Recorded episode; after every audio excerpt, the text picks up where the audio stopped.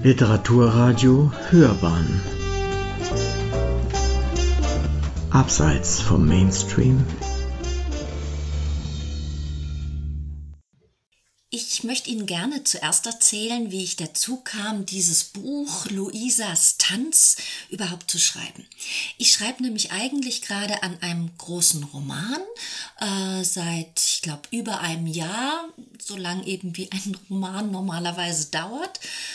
Ja, und dann kam Corona und erfasste uns in einer Geschwindigkeit, die keiner voraussehen konnte. Ich denke, uns alle geschah dasselbe. Wir wurden durchgerüttelt, wir veränderten unseren Lebensalltag von 100 auf 0. Und keiner von uns wusste eigentlich, was am nächsten Tag geschehen würde.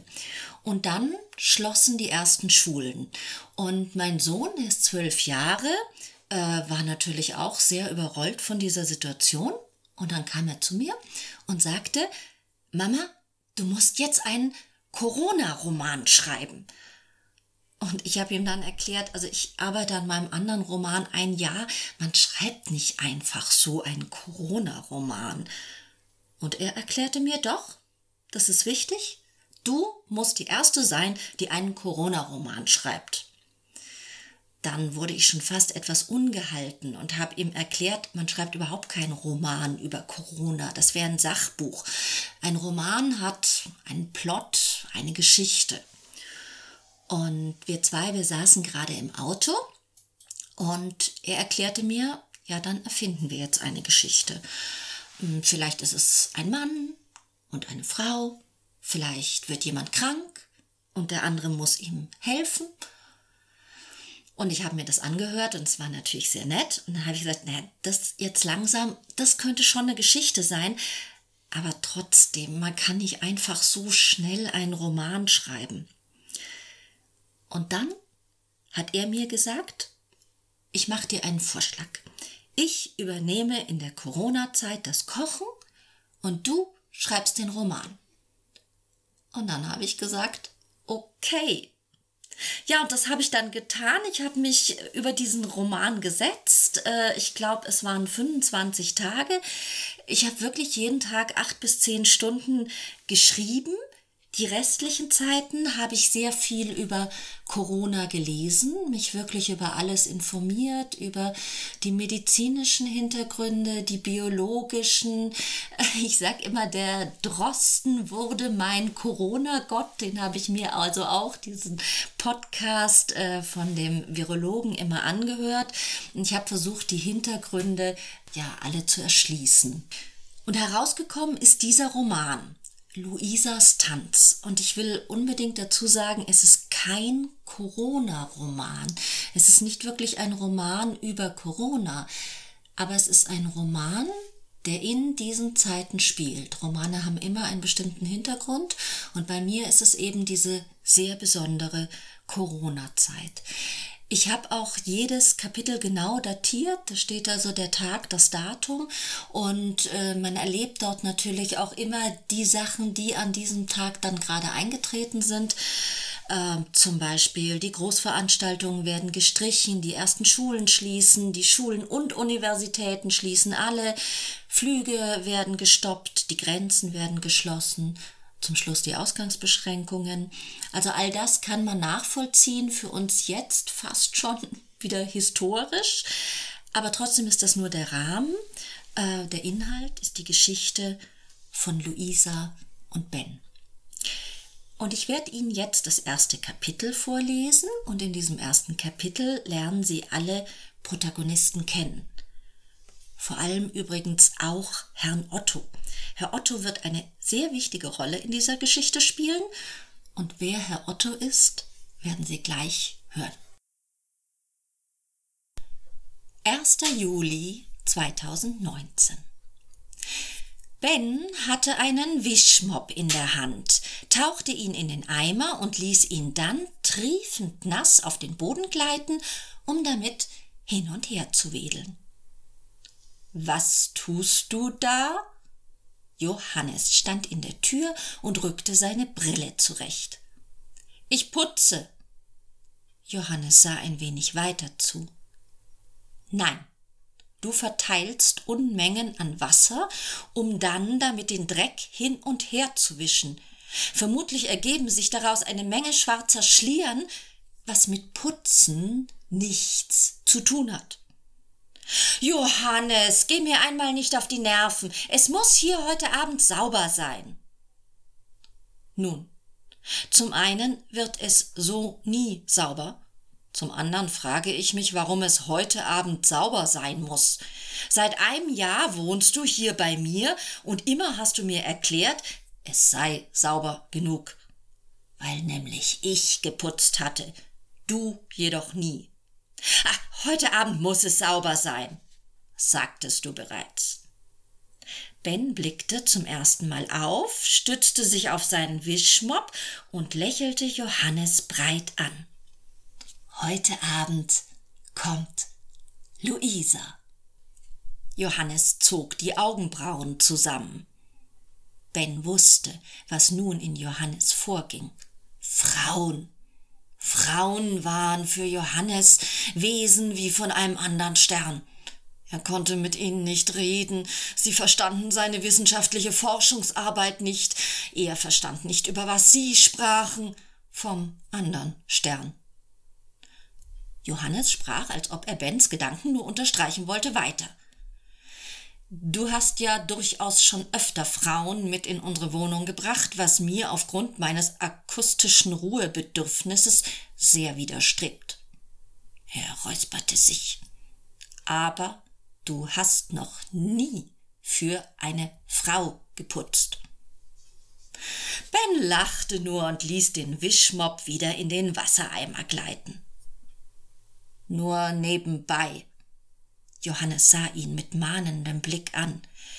In meiner Wohnung sah es noch nie so aus wie jetzt, seit er da ist. Johannes nannte ihn nur er. Er weigerte sich, ihn Herr Otto zu nennen. Er fand diesen Namen ausgesprochen unangemessen für einen Hund. Ben erinnerte sich daran, wie es gewesen war, als er Herrn Otto aus dem Kroatienurlaub mitgebracht hatte. Herr Otto war damals jeden Tag zu ihm in seine kleine Strandhütte gekommen. Herr Otto war vermutlich der hässlichste Hund, den die Welt je gesehen hatte. Nicht einmal kniehoch, dürr, graubraun, an manchen Stellen war das Fell lang, an manchen ausgedünnt, ein ausgemergelter, ängstlicher Straßenhund. Warum er ihn vom ersten Tag an Herr Otto genannt hatte, konnte Ben selbst nicht sagen. Vermutlich, weil es für diesen hässlichen Hund der absolut unpassendste Name war. Herr Otto aß in diesem Urlaub in Kroatien quasi bei Ben mit, nachdem er am ersten Tag eine Stunde vor Ben gekauert hatte und ihm beim Frühstücken zugesehen hatte. Als Ben ihm dann ein halbes Marmeladenbrötchen hingeworfen und bemerkt hatte, wie begeistert der Hund es verschlang und sich danach glücklich bei ihm niederließ, bekam er nun also bei Bens Frühstück ein Marmeladenbrot, beim Mittagessen Pasta, beim Abendessen meist Fisch. Herr Otto aß alles und verharrte nahezu nur noch auf Bens Terrasse. Am letzten Tag seines Urlaubs fiel es ihm verdammt schwer, sich von Herrn Otto zu trennen. Er bekam einen riesigen Knochen, den Ben zuvor extra für ihn besorgt hatte. Herr Otto sah bereits nicht mehr ganz so verhungert aus wie noch vor vierzehn Tagen. Ben übergab die Hütte dem Vermieter und setzte sich in sein Auto. Bei einem letzten Blick zurück sah er, wie der Vermieter Herrn Otto mit einem brutalen Tritt von der Terrasse schmiss, so dass das Tier den halben Meter hinunterfiel.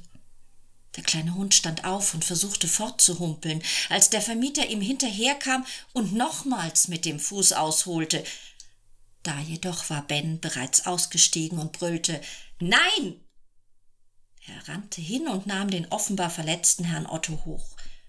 Der Vermieter schüttelte nur den Kopf und ging in die Hütte hinein.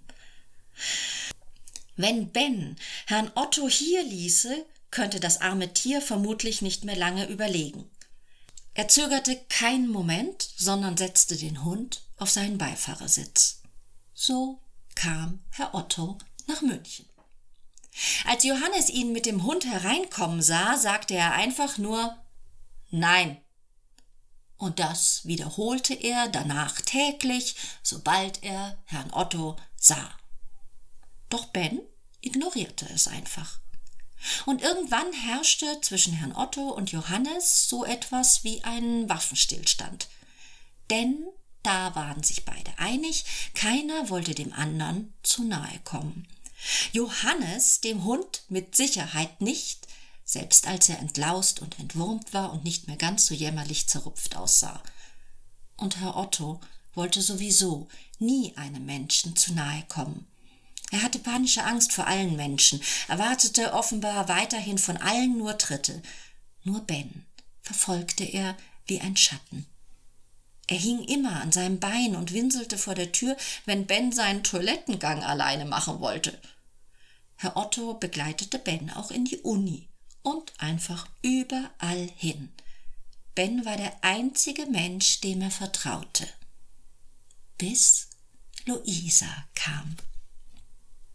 Ben hatte sich im englischen Garten auf eine Wiese gelegt und versuchte, mehr oder minder erfolgreich zu lernen, als sich neben ihm eine Gruppe Mädchen niederließ. Que bello, che bello, hörte er jemanden sagen, ohne im entferntesten daran zu denken, dass damit Herr Otto gemeint sein könnte. Allerdings spürte er, dass Herr Otto, der wie immer an ihn gekuschelt lag, aufstand und loslief was er nie tat.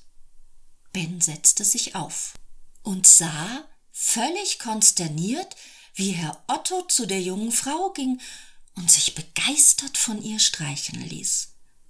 Das hatte er absolut noch nie getan.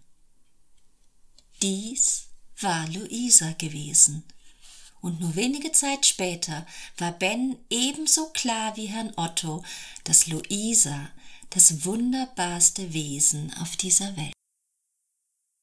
Ja, so, jetzt kennen Sie nach dem ersten Kapitel alle Hauptfiguren.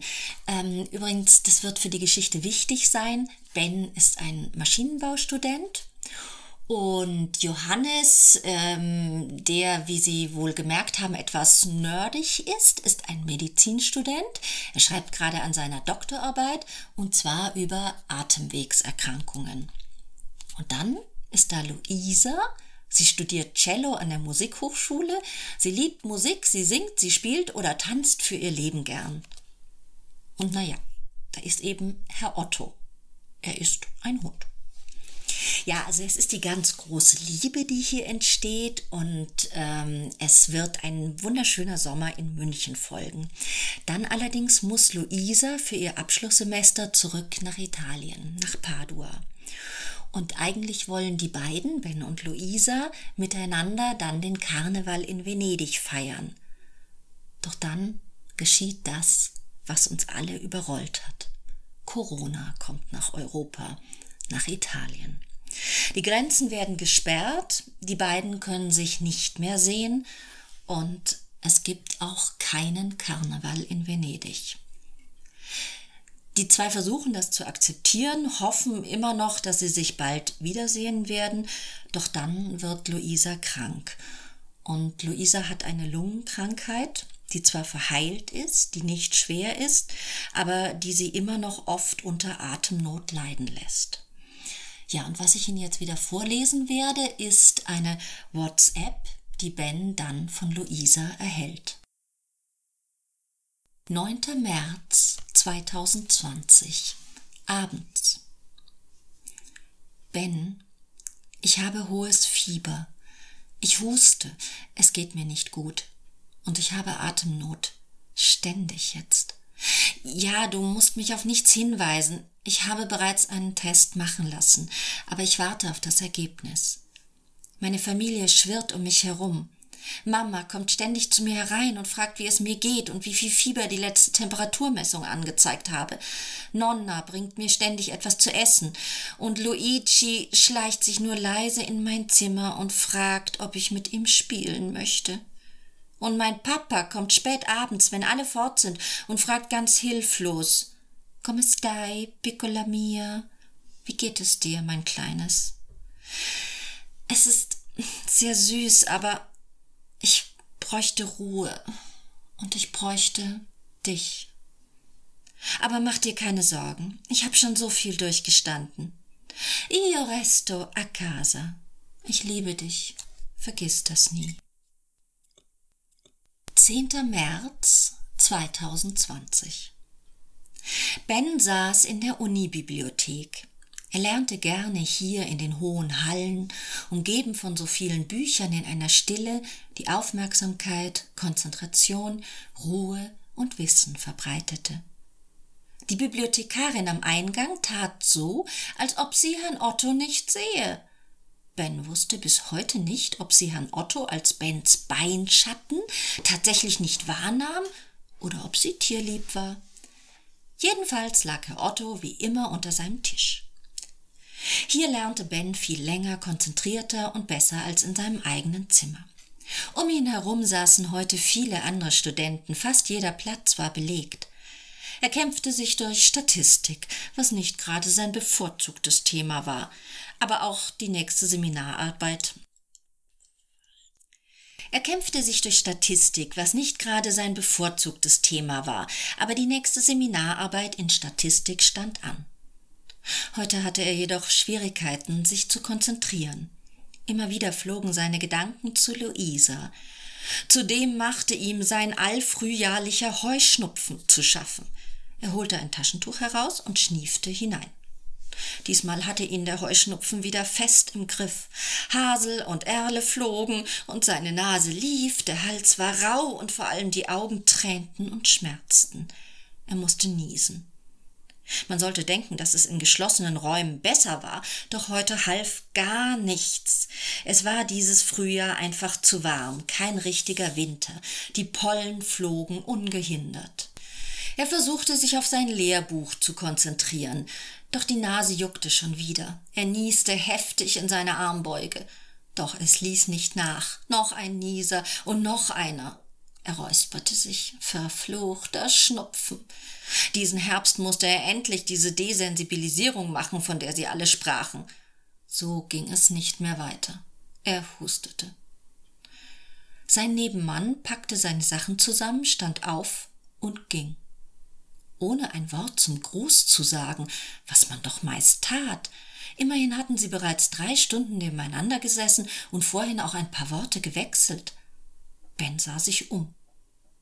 Alle Plätze rund um ihn herum waren leer. Zwei Reihen weiter erhob sich ein weiterer Student, raffte seine Unterlagen zusammen, ließ sich jedoch am Ende des Raumes wieder nieder. Langsam dämmerte es Ben. Er hatte sich verdächtig gemacht, Schnupfen verdächtig, Corona verdächtig. Kurz hatte er das Bedürfnis aufzuspringen und zu sagen, hey Leute, ich hab nur Heuschnupfen. Aber er ließ es sein. Eigentlich hätte er jetzt lachen sollen, aber das Lachen blieb tief in seiner Kehle stecken. Ja, ähm, als nächstes muss dann Ben erfahren, dass Luisa tatsächlich Corona Covid-19 hat. Und ähm, er muss auch erfahren, dass sie ins Krankenhaus muss. Äh, wir wissen alle, wie es zu dieser Zeit in den Krankenhäusern in Italien war. 16. März 2020 Geliebter Ben, nun hilft es nichts mehr. Ich muss es dir sagen, es geht mir nicht gut. Auch das Schreiben an dich ist mühsam. Ich kann es nur Wort für Wort, Pausen dazwischen. Selbst für geistige Tätigkeiten reicht mein Atem kaum. Mein Daumen zum Tippen bemühen ist schrecklich anstrengend. Ich weiß nicht genau, wie ich dir das jetzt schreiben soll. Hast du schon mal etwas von der Triage gehört? Wie soll ich es dir erklären? Die Ärzte müssen aussuchen, wen sie wie behandeln. Es gibt nicht genug Ärzte, nicht genug Pflegepersonal, nicht genug Medizin, nicht genug Beatmungsgeräte. Ich kann das verstehen. Ich höre hier hinter den Vorhängen das Sterben um mich herum. Ich höre junge Menschen, die um Hilfe betteln. Ich höre Angehörige draußen vor den Zelten, die wütend schreien. Ich höre Alte und Kranke, die langsam röchelnd sterben. Es ist wie Krieg. Die Triage bedeutet, dass man aussortieren muss. Ja, und nun ist die Frage, worunter ich falle. Ich vermute, dass ich mich zwischen den Stufen zwei und eins befinde, zwischen schwer verletzt und akuten Lebensgefahr. Wenn es mir besser geht und ich in Stufe drei komme, wird mir das Beatmungsgerät fortgenommen, weil es andere gibt, die es mehr brauchen. Gerate ich in Stufe 4, nimmt man mir erst recht das Beatmungsgerät weg, weil ich nicht zu jenen gehöre, die noch gerettet werden können. Noch atme ich Luft, Sauerstoff, der meine Lunge füllt, meine Alveolen pulsieren lässt, doch wie lange noch, ich weiß es nicht. Was immer geschieht, Ben, wisse, dass ich dich über alles liebe, dass ich gerne eine Familie mit dir gehabt hätte, dass ich dich unendlich geliebt hätte. Ben, ich werde dich lieben, auch über meinen Tod hinaus. Als Ben Johannes die WhatsApp vorgelesen hatte, war dieser stumm und bleich geworden. Er war in sein Zimmer gegangen. Ben hatte ein wässriges Blitzen in seinen Augen gesehen, doch keinen Trost bekommen. Ermattet vor Weinen und Verzweifeln war Ben schließlich irgendwann auf seiner Matratze eingeschlafen, bis er spürte, wie er heftig an der Schulter wachgerüttelt wurde. Vielleicht habe ich eine Lösung, nur einen Ansatz, aber es ist eine Chance. Die Worte drangen nur mühsam zu Ben durch, aber die stetige Wiederholung brachte sie in sein Gehirn. Ben, wach auf! Johannes war ausgesprochen unwirsch, bis sich Ben endlich aufrichtete. Ich forsche in meiner Doktorarbeit daran, aber ich glaube, dass eine ganz spezielle Zusammensetzung von Cortison, Antibiotika, Antifibrotika und Sauerstoff Luisa in ihrem Fall helfen könnte. Ben rappelte sich auf und spürte, wie Herr Otto, der sich offenbar tröstend neben ihn gelegt hatte, das gleiche tat. Ich verstehe kein Wort, aber du glaubst, dass du Luisa helfen kannst? Ja, aber ich brauche dafür eine Beatmungsmaschine, die gleichzeitig beatmen kann, Sauerstoff zuführen kann und Werte messen kann. Dann muss man Cortison und weitere Medikamente zugeben, und zwar immer vom momentanen Sauerstoffgehalt im Blut und der Sauerstoffsättigung abhängig. Dazu gibt es noch ein paar chemische Einzelheiten, die verstehst du aber sowieso nicht. Daran hatte Ben keinen Zweifel. Er verstand nämlich bereits jetzt nichts. Eine Maschine? brummelte er kaum verständlich. Herr Otto gab einen leisen Laut von sich, als ob er sagen wollte, jetzt hör Johannes doch mal zu. Ja, du baust eine Beatmungsmaschine, die gleichzeitig misst und Sauerstoff zugeben kann. Du bist Maschinenbauer. Naja, zumindest bald. Ich sage dir dann, bei welchen Parametern welches Medikament gegeben werden muss. Ich bin Mediziner, bald promoviert, in genau diesem Spezialgebiet. Ich entwickle die Maschine, wiederholte Ben, eine Beatmungsmaschine, von der ich keinen blassen Schimmer habe. Ja, ich übernehme den medizinisch-chemischen Teil. Und dann Fahren wir nach Padua, schließen die Maschine bei Luisa an und retten sie. Ach, so einfach ist das. Ja. Nun, bei diesem Kapitel hier schließe ich und Sie können sich vermutlich vorstellen, dass es ganz und gar nicht so einfach wird. Aber wie es wird, müssen Sie sich selbst erlesen.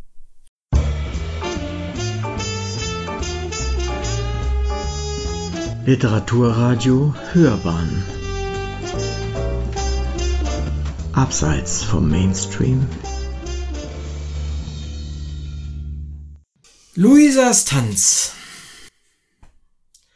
Simone Bell ist hier und hat auch uns schon was vorgelesen aus ihrem Buch. Und es ist das erste Buch gewesen, das mir eben zum Thema Corona untergekommen ist. Und darum habe ich sie gleich eingeladen. Und ich freue mich, dass du da bist und dass du uns Rede und Antwort stehen willst. Ich freue mich sehr, dass du mich eingeladen hast und das ist die erste Gelegenheit, dass ich ja zu meinem Buch auch Rede und Antwort stehen darf. Danke. Äh, ich freue mich sehr, dass du da bist. Es ist ja ein Thema, bei dem jeder, der schreibt, mir jetzt genauso, sich überlegt hat, schreibst du jetzt mal was über Corona, über was auch immer. Jeder hat so vielleicht seine Idee. Und vielleicht lag es auch auf der Straße, dass es eine, eine Art von Liebesgeschichte werden sollte. Oder musstest du da erst schwer überlegen, was es für eine Art von Geschichte wird? Also ich glaube, ähm, es ist absolut richtig. Es ist das, was man gar nicht machen darf, in einer Krisensituation über die Krise zu schreiben und dann auch noch eine Liebesgeschichte. Das geht natürlich alles gar nicht. Und ich hätte es auch nie gemacht, weil ich weiß, dass das Unsinn ist, wenn nicht, wie ich vorhin erzählt habe, mein Sohn einfach gesagt hat, du musst es machen. Und ähm, jetzt stehe ich aber zu dem Buch, weil ich denke, ähm, jede Geschichte hat ihren Hintergrund Corona ist eine absolute Krisensituation, die in die Historie eingehen wird. Und auch auf diesem Hintergrund passieren eben Geschichten. Und was ich erzählt habe, ist eigentlich eine Geschichte auf diesem Hintergrund. Mhm. Es geht um eine Situation, die ihren ja, High Noon hat äh, in Italien. Italien sind ja nun wahnsinnig viele Menschen gestorben. Sie haben ja auch das wirklich schlechte Ende der Wurst erwischt, wenn man das mal so in Europa ansieht, bis jetzt England ist noch stärker. Sind ja viele Menschen gestorben. Warum gerade Italien? Hast du da eine Verbindung zu?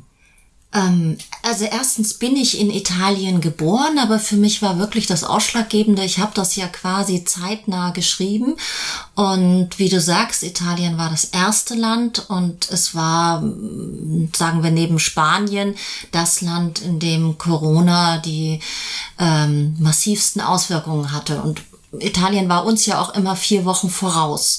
Und als ich meine Geschichte konzipiert habe, war es eigentlich ganz klar, das ganz Dramatische geschieht in Italien. Und deswegen, also aus all diesen vielen Gründen zusammen, habe ich ähm, Italien gewählt. Mhm. Es sind ja so einige kleine Sätze auch in Italienisch dabei. Das heißt, du sprichst auch Italienisch. Nicht wirklich, weil ich dann die Verbindung nach Italien verloren habe, aber ähm, zu Come stai reicht's noch. ja, ich habe es auch gleich verstanden, obwohl ich Italienisch, naja, ein bisschen Latein hilft da immer eigentlich. Du hast an einer Stelle, um mal direkt ins Buch auch wieder zu springen, an einer Stelle sehr, mm, ja, intensiv, finde ich, und etwas auch lakonisch äh, diese Triage-Problematik geschildert. Äh, das ist ja nicht einfach, das einfach aufzunehmen. Die Situation ist ja schon schwer. Aber dann auch noch darüber zu schreiben. Wie bist du daran gegangen? Ja, ich glaube tatsächlich, die Triage ist das größte Problem an der ganzen Sache, dass da, wo man eigentlich die tiefste ethische Frage stellen muss, äh, wenn ich eine Krankheit habe, die so schlimm ist, dass ich aussortieren muss, wem helfe ich und wem helfe ich nicht. Es ist einerseits durchaus was Normales, weil es muss jeder Notarzt am Unfallort machen. Aber ähm, hier hat es natürlich eine besondere Dramatik und zeigt eigentlich, was eine solche Pandemie, ein solcher Virus für die Menschen bedeutet.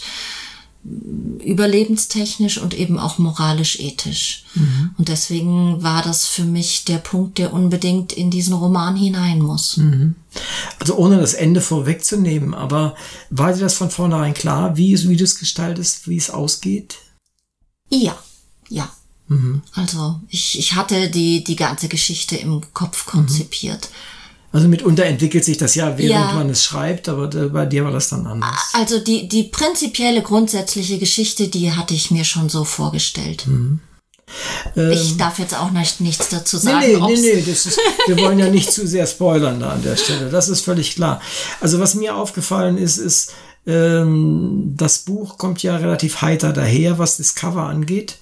Und äh, die Farben und auch die Tanzszenen und auch der Titel. Es ist aber tatsächlich ein sehr, sehr ernstes Thema. Und es geht auch um Leben und Tod und äh, nicht irgendwie was in der Vergangenheit, sondern das, was tatsächlich bei uns gerade eben passiert. Jeden Moment, selbst an dem wir hier sitzen. Übrigens, wir sitzen hier unter 1,50 Meter Abstand und vorher desinfiziert und Hände gewaschen. Also es ist nicht so, wie es uns immer ist. Es ist nichts mehr so, ja. wie es immer ist. Und äh, wie viel davon, von dem ist es nichts mehr, wie es immer war, hast du reingebracht in das Buch? Ja, wir sind ja noch mittendrin. Wir haben ja noch nicht wirklich so einen äh, Blick zurück. Und ähm, ich finde, es schwingt immer alles mit. Es war von einem Tag nichts mehr so, wie es vorher war. Wir durften uns nicht mehr in Freiheit bewegen, was wir in Deutschland als unser wichtigstes Gut empfanden. Äh, wir haben es aber auch alle verstanden, dass es so sein muss. Wir gehen jetzt mit Masken auf die Straße. Also nichts ist so wie vorher. Nichts wird auch in absehbarer Zeit so sein wie vorher. Und trotzdem finde ich, merken wir alle auch, und doch bleibt alles wie sonst. Wir werden alle ein bisschen ruhiger vielleicht, besinnen uns auf uns, aber wir sind immer noch Menschen. Mhm. Und wir leben in unserem Familienverbund und wir können auch mal leben, ohne ständig einkaufen zu gehen, zu shoppen und auszugehen und uns zu unterhalten. Das mag uns auch fehlen und das soll uns auch fehlen. Aber wir können auch in anderen Situationen weiterleben. Deswegen ist so dieses, ändert sich jetzt alles oder doch gar nicht so viel, finde ich immer noch schwer zu sagen. Mhm. Es gibt ja gar nicht so wenig Menschen, die auch existenziell betroffen sind. Ähm, deine beiden Protagonisten, der eine ist Mediziner, wobei dessen Status nicht so ganz klar ist. Er promoviert schon, ist aber offensichtlich noch nicht irgendwo eingespannt in irgendwelchen Kliniken. Genau. Äh, das ist noch so ein bisschen, ja, schwammig will ich nicht sagen, aber unübersichtlich. Und der andere will äh, äh, nicht Physiologie, sondern studiert Maschinenbau. Studiert Maschinenbau. Wobei mir bei Maschinenbau immer die Menschen mit den Alu-Koffern in Braunschweig an der Uni, an der Technischen Universität entgegengekommen sind. Nein, also Ben ist natürlich viel netter und offener. Ben, genau, Ben, ben ist doch anders und es spielt ja auch der englische Garten eine Rolle. Ähm, wieso gerade diese beiden, warum gerade diese beiden Berufe? War das rein praktisch, weil die ja diese Maschine bauen sollen und äh, das Heilmittel, wenn es denn eines ist? Ja, du fragst mich jetzt Sachen. Das ähm, weiß ich jetzt gar nicht mehr, ob das eine aus dem anderen entstanden ist. Also äh, nein, ich vermute schon, dass ich ja zum Schluss einen Maschinenbauer und einen Mediziner brauchte, um ein paar Probleme zu lösen. Und deswegen habe ich die beiden das auch sein lassen, ja. Mhm. Und eben Johannes, äh, müssen ja dann immer verschiedene Figuren sein. Ben ist ja ein sehr netter, der aber auch ein bisschen in den Tag hineinlebt. Und Johannes ist eben der super akribische Nerd, der eigentlich so das Gegenteil dazu bildet. Mhm. Und in Häkchen der Running Gag ist der, der, der Hund sozusagen. Ja, Herr Otto. Herr Otto. Das muss sein, ja. Ähm, ich habe äh, das Buch jemandem zum Lesen gegeben und dann hat derjenige gesagt, ach irgendwie, der Ben, der müsste irgendwie sympathischer werden. Der müsste irgendwas haben, wo man ihn von Anfang an liebt. Und dann habe ich mir eben so überlegt, ja, hm, was, was könnte es sein? Und plötzlich kam mir Idee, es muss ein Hund an seiner Seite sein. Ein Hund, den sonst kein anderer haben will. Ja, und dann entstand Herr mhm. Otto. Mhm. Es finde ich eine schöne Figur, zumal er ja am Schluss auch noch eine wichtige Rolle spielt. Ja. Äh, da, da, da, da habe ich gedacht, wie kommt sie da jetzt raus aus der Situation, respektive rein. Äh, aber äh, das war dann mit dem Hund, war das gut gelöst. Ja, und, äh, also da hieß es dann auch, hat mir irgendjemand gesagt, dass man, die können auf keinen Fall den Hund mitnehmen auf ihrer Abenteuerreise, die ich jetzt nicht weiter beschreiben werde. Ja. Aber ich habe mir gedacht, nein, also Herr Otto muss bis zum Schluss dabei sein und muss dann auch ein ganz wesentliches ähm, Handlung machen. Es ist ganz schön. Ich meine, auf dem Wege treffen sie ja auch äh, sozusagen offizielle Personen, die dann auch irgendwie ein gewisses Maß an Verständnis für die Situation der beiden, einschließlich Hund, äh, aufbringen. Meinst du, das ist in solchen speziellen Situationen wie jetzt zu Zeiten der Pandemie tatsächlich so, dass da Vorschriften auch mal verschwinden? Ich habe den Eindruck, fast ja. Also beides. Ich habe, das war für mich auch etwas, was mir wichtig ist in diesem Buch, dass in einer solchen Krisensituation Menschen auseinanderdriften. Es gibt die, die große Angst haben, die in Panik geraten, die sich dann auch tendenziell mehr auf sich und ihre eigenen Bedürfnisse zurückziehen und den schwer fällt, noch nach außen zu sehen. Und es gibt die anderen, die plötzlich helfen, die rumgehen und fragen, welchen älteren Menschen in der Umgebung sie helfen können. Es gibt also auch plötzlich auch eine neue Offenheit. Und ähm, ich habe zum Beispiel das Gefühl, dass bei uns die Polizei in München das sehr gut handelt. Die gehen durch den englischen Garten oder an der Isar entlang und da war ja am Anfang, wurden die, die Vorschriften nicht besonders eingehalten. Aber dann wurden die Menschen darauf hingewiesen und immer noch in Freundlichkeit und Höflichkeit. Also gibt bestimmt da auch immer Ausnahmen, aber ich habe schon das Gefühl, dass auch eine Menschlichkeit entsteht auf der anderen Seite. Mhm. Es ist, ja, wie du hast ja schon kurz angesprochen, die Situation hier in München äh, ist ja, wir sind ja ein Hotspot, ein ziemlicher sogar, und äh, es ist so eine Sache, wenn man ängstlich ist, einfach rauszugehen. Also in der U-Bahn zu fahren. Die U-Bahn waren offensichtlich, obwohl sie fuhren, so gut wie leer. Mhm. Äh, und niemand traute sich wirklich hinaus. Kannst du das nachvollziehen, dass sie wirklich Angst haben, die Menschen? Ich kann das gut nachvollziehen, dass man Ängste hat. Es gibt ja tatsächlich auch äh, viele Menschen wie Luisa, die Vorerkrankungen haben, die Asthmatiker sind, die äh, für die macht es großen Sinn, Angst zu haben und sich zu schützen. Und auch andere Menschen haben absolut das, Recht, sich zu schützen und Angst zu haben.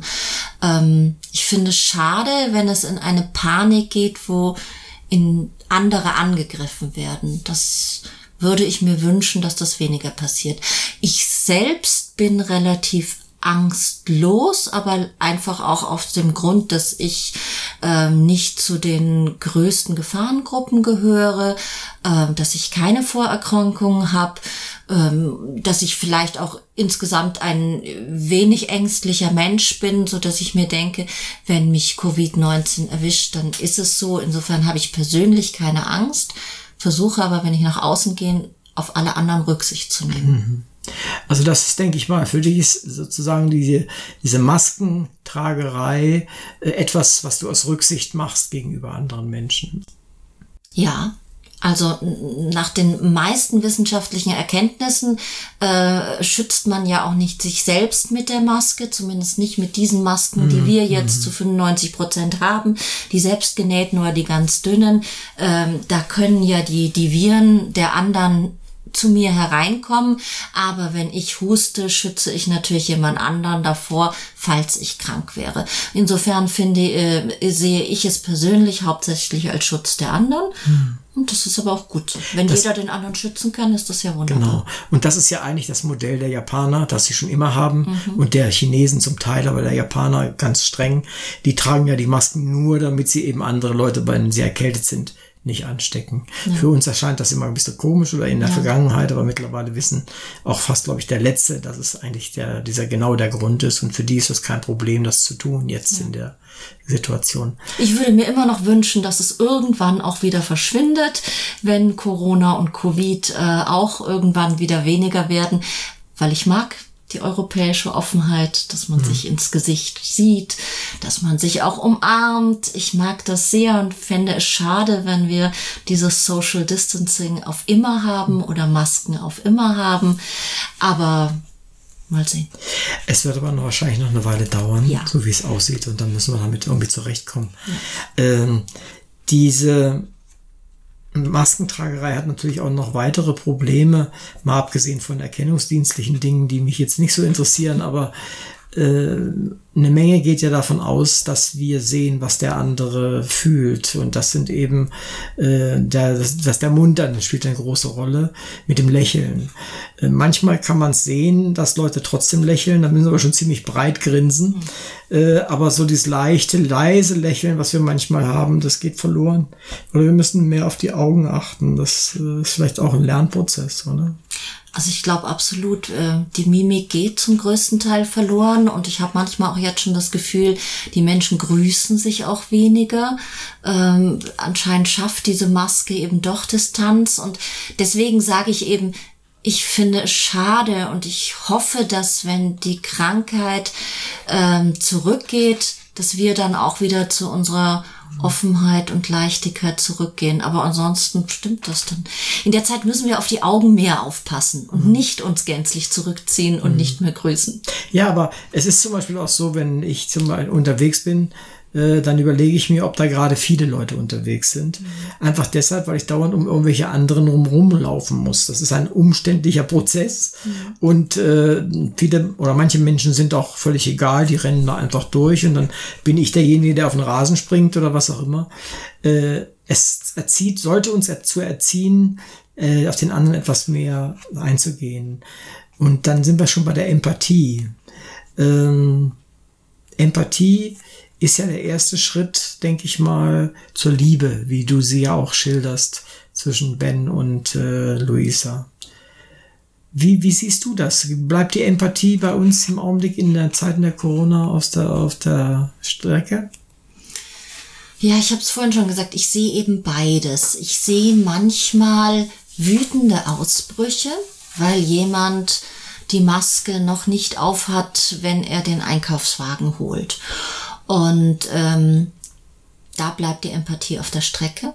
Man könnte erstens sagen, ich verstehe, dass die Pflicht erst ab der Tür ist, also darf der den Einkaufswagen noch ohne Maske holen. Oder man könnte einfach auch höflich darauf hinweisen und bitten. Aber das ist im Moment schwierig. Ähm, da schlägt oft die Angst durch in Aggression und dann wird's gleich sehr laut. Das ist schade. Aber wie gesagt, ich sehe auch die anderen Momente. Es gibt hier in München mittlerweile viele äh, Initiativen, äh, Plattformen, auf denen man nachschauen kann, wer hilft wem, wer kann einkaufen für mich oder wer führt meinen Hund aus, wenn man ein älterer Mensch ist oder ähm, ein Mensch mit Vorerkrankungen. Und es gibt eine ganze Menge Leute, die auf diesen Plattformen bereit sind, einfach so den anderen zu helfen. Mhm. Also auch das entsteht, aber vielleicht ist das durchaus typisch für eine Krisensituation, dass die Emotionen in die eine wie die andere Richtung hochgehen. Und mhm. ich denke, das ist aber etwas, worauf wir alle jetzt achten sollten. Ich glaube, es gibt beides, die, die Helden und die Schweine sozusagen, die muss man ganz hart zu sagen. Und äh, man muss nicht unbedingt Held sein, man sollte kein Schwein sein, aber ja, etwas genau. dazwischen ist schon sehr hilfreich ja. und äh, das finde ich tatsächlich auch, äh, ich sehe es auch in der Nachbarschaft hier, dass die jüngeren Leute den Älteren schon mal helfen, auch mal fragen, ob irgendwas ist und da gibt es schon, schon Rücksichtnahme, das finde ich gut. Äh, aber nochmal zu, zu der Handlung deines äh, Romans. Ähm, es ist ja ein relativ kurzer Roman. Vielleicht kann man es als, als Novelle direkt bezeichnen oder sowas. Es ist ja nicht so ein Riesenwerk, muss es ja auch nicht sein. Ähm, hätte das auch in Spanien spielen können oder in Frankreich oder wie siehst du das? Hm. Oder England? Das ist eine interessante Frage. Also ich habe ja den Hintergrund schon sehr real übernommen. Und ich kann, ich glaube, dass das für uns Deutsche schon typisch ist, diese einzelnen Situationen, die ich beschrieben habe. Also ich habe an dem Tag, an dem es klar wurde, am nächsten Tag schließen alle Geschäfte außer den ähm, ähm, Essens-, Lebensmittelgeschäften, wie es da war, wieder ran auf die Apotheken losging. Ähm, und ich denke, diese Verhaltensweisen, plötzlich, die Deutschen denken sich, jetzt alle Medikamente fürs nächste Jahr kaufen Aber sie gehen trotzdem brav ihr Rezept erst holen und halten dabei Abstand und dann gehen sie zur Apotheke und reihen sich eine Stunde lang in eine Schlange ein und halten schon da Abstand.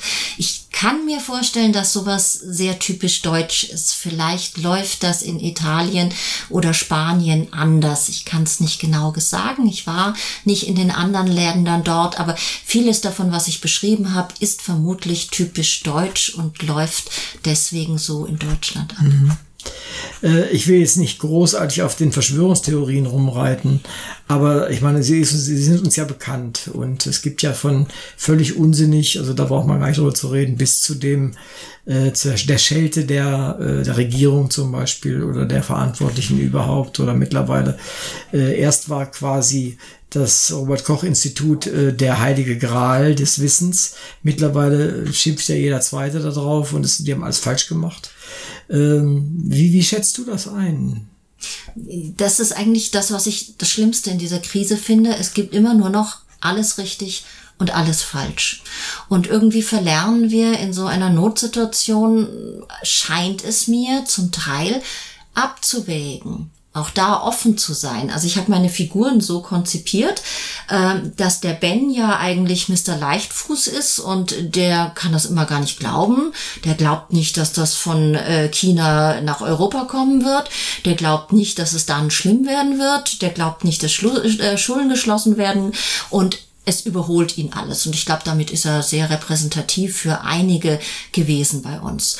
Und der Johannes ist quasi das Gegenteil. Das ist ja eben erst der, der Wissenschaftler, der sich das alles anschaut, der beobachtet schon ganz genau, was da in China geschieht. Und die zwei diskutieren dann aber miteinander und wägen so gegenseitig ab. Und deswegen ist mir das auch wichtig, dass ich diese Figuren so konzipiert habe. Denn ähm, wenn sich jetzt jemand hinstellt und sagt, ich weiß, das war die Biowaffe, dann ist das genauso dramatisch, wie wenn sich jemand hinstellt und sagt, äh, dieser Virus ist völlig irrelevant. Mhm. Ähm, aber man müsste immer noch miteinander reden und wissen, dass wir im Jetzt sind und dass wir noch nicht zehn Jahre zurück zurückblicken können, was wirklich richtig und falsch war, was wir hätten tun sollen, was lassen. Wir wissen es alles nicht, dass wir alle in der Lage sind zu sagen, okay, wir sind in einer Situation, die wir noch nicht abschließend beurteilen können und wir bemühen uns miteinander. Mhm. Nun sind wir ja mit dieses kleine winzige Deutschland in dem mittelgroßen Europa äh, nur ein Teil der Welt. Ähm, die allermeisten Menschen, die betroffen sind, leben ja woanders und nicht hier bei uns. Siehst du einen Riesenvorteil, einen kleinen Vorteil, einen mittleren Vorteil darin, dass du in Deutschland lebst, in Mitteleuropa lebst, in Bezug auf die Pandemie? Es ist ein unglaublicher Vorteil, es ist eine Gnade. Ähm, wenn man sich vorstellt, man lebt in einem Township in Südafrika. Da gibt's zwar auch gerade Ausgangssperre, aber äh, wenn man zum Wasser holen drei Kilometer durchs Township laufen muss und in jedem Hüttchen zehn Leute auf zehn Quadratmetern leben, dann äh, ist eine Ausgangsbeschränkung draußen außerhalb des Townships völlig irrelevant. Ähm, es gibt unzählige Länder, in denen das Gesundheitssystem nicht mal annähernd ist oder vielleicht sogar fast andersrum. Es gibt kaum Länder, in denen das Gesundheitssystem vergleichbar mit unserem ist und all das spüren wir jetzt. Also es ist eine Gnade und ich denke, das ist eigentlich auch das Wichtigste. Wir können im Moment der Welt gar nicht helfen, denn es passiert da wirklich aufgrund dieser Pandemie Entsetzliches in ganz vielen Ländern. Äh, wir sollten aber wirklich wertschätzen, hm. was wir hier haben. Hm, verstehe ich. Ich sehe das, ich sehe das genauso. Wie lebt denn Simone Bell zur Zeit der Corona-Krise? Ja, Simone Bell äh, lebt äh, für mich äh, ist gar nicht so viel anders geworden. Ich äh, schreibe weiter in meinem Buch, dem großen Roman, den ich eigentlich schreiben wollte, als mir diese kleine Novelle, hast du es genannt, das finde ich eigentlich ganz schön, äh, untergekommen ist und ich die noch schreiben wollte. Ich schreibe also immer noch zu Hause und da ändert sich für mich nicht viel. Ähm, viel ändert sich für mich als Künstlerin, weil ich auch Musik mache und da ähm, gehöre ich, glaube ich, in die Gruppe von allen Künstlern, die gerade unter Corona extrem leiden. Ich kenne viele Kabarettisten, äh, Literaten, Musiker, die jetzt alle kaum noch wissen, wie sie nächsten Monat die Miete zahlen sollen, weil eben alle, alle Auftritte für uns wegbrechen. Aber ansonsten lebe ich weiter, eben begnadet in München im Glockenbachviertel und ähm, hoffe, dass sich irgendwann langsam auch wieder alles normalisiert. Auch wenn das Publikum nur halb so groß ist wie sonst immer wahrscheinlich, das wird uns noch eine Weile erhalten bleiben, diese Abstandsgeschichte. Und dann ist natürlich auch immer nur halb so viel Platz oder ein Drittel so viel Platz wie sonst immer. Ne? Ja. Aber du hast gerade äh, Musik erwähnt, äh, äh, die sie, äh, wie heißt sie noch? Luisa. Die Luisa. Die Luisa ist ja Musikerin. Mhm. Und äh, du hast auch gesagt, dass du auch Musikerin bist. Und mh, hm, war das einer der Gründe? Hätte sie auch irgendwas anderes sein können oder musste das jetzt sein? Ach, ich verbinde mit Musik eben auch Lebensfreude, ähm, Fröhlichkeit, auch zum Teil eine gewisse Form von Leichtigkeit. Und das war das, was ich der Luisa mitgeben wollte. Die sollte mhm. ja ein ausgesprochen lebenslustiger Mensch sein, der das Leben genießt in vollen Zügen und aus dieser Situation ja dann genau rausgeholt mhm. wird, mhm. in die Angst, das Leben zu verlieren. Und deswegen habe ich das mit Musik verbunden. Mhm. Ich fand das ganz schön, es passte ganz gut. Und die eine Szene, wo sie tanzt zu der mhm. Musik, die ist sehr schön geworden, finde ich. Hat mir auch viel Spaß gemacht. Äh, du hast dieses Buch ja im Gegensatz zu vielen anderen Menschen im Selbstpublishing-Verlag äh, gemacht, beziehungsweise Selbstpublishing. KDP, glaube ich, hast du es gemacht. Mhm. Ähm, was für Erfahrungen hast du in die Richtung gemacht? Ja, also erstmal war das eben klar, nachdem es ja, wenn ich schon einen Corona-Roman schreibe, was man ja nicht tun sollte, dann musste er auch schnell rausgebracht werden. Und dann gibt's eben nur Self-Publishing. Und ähm, ja, also ich muss jetzt sagen, ich habe großen Respekt vor allen Self-Publishern, weil es war eine mühsame Arbeit, zum Cover zu kommen, zum Titel zu kommen, ähm, nochmal Freunde und Freundinnen haben, die drüber lesen, wenn man keinen professionellen Lektor hat, äh, damit hier nicht große Fehler drin sind. Ähm, dann ähm, erzähle ich gerne, ich habe ein absolut katastrophalen Erstdruck gemacht, weil ich das nicht verstanden habe, wie man das setzt. Und dann äh, hängt bei mir also beim ersten Druck die oberste Zeile quasi ähm, 10 Millimeter unter dem oberen Rand. Also es sieht absolut unmöglich aus. Es sieht nicht aus wie ein ordentliches Buch. Aber ähm, ich merke eben bei Self-Publishing, man kann auch nacharbeiten und dann wieder nachformatieren und man kann zum Glück auch, wenn man doch nochmal einen Fehler oder einen Rechtschreibfehler findet, kann man sogar das Manuskript neu einsetzen. Es hat also viele Vorteile, aber es ist nicht leicht. Das ist nicht leicht. Es ist nur gut, dass du eine Lanze brichst dafür, weil es ist tatsächlich nicht leicht, vor allem wenn man anfängt. Aber es hat auch wirklich tatsächlich Vorteile. Du bist sehr schnell, du kannst jetzt sehr schnell eine zweite Auflage machen, sozusagen. Ja. Die erste vergessen wir dann. Ja. Die zweite Auflage wird dann deutlich äh, besser, auch vom, vom Satz her.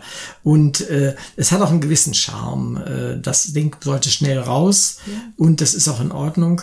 Äh, außerdem hast du es auch als E-Book gemacht und da fallen einem diese Satzprobleme nicht auf. Also wenn wir, wir, wir reden ja quasi im Augenblick das E-Book, das kann man sofort jedem empfehlen. Dann hat, stolpert man auch nicht über irgendwelche Satzprobleme und über Schusterjungen und Hurenkinder und sowas. Das gibt's da nicht. Also insofern ist das ganz schön. Mich hat das Buch auf jeden Fall gleich für sich eingenommen äh, und äh, ich bereue nicht, dass ich das gelesen habe, insbesondere an einem wunderschönen Tag in, in meinem Garten. Um mich herum tobte die Pandemie und da war Frieden. Und äh, das Buch war sehr schön zu lesen. Mir hat Spaß gemacht. Ich kann es auch eigentlich nur empfehlen. Und äh, ich warte darauf, dass du vielleicht auch in den nächsten Tagen oder sowas die zweite äh, eine zweite Edition nochmal rausbringst. Äh, ich habe das auch ganz gerne. Ich lese zwar auch E-Books, aber ich finde es ganz schön, wenn solche Bücher auch tatsächlich da sind und dass man sie anfassen kann. Vielen herzlichen Dank. Ich denke, wir sind schon am Ende unserer äh, kleinen, unseres kleinen Gesprächs. Mir hat es viel Spaß gemacht und ich freue mich, dass du da gewesen bist. Dankeschön. Ich danke dir sehr.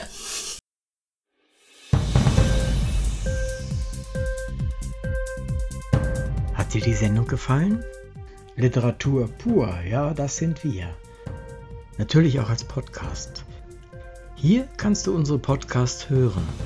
Anchor, Spotify, Apple Podcast, iTunes, Google Podcasts, radio.de und viele andere mehr.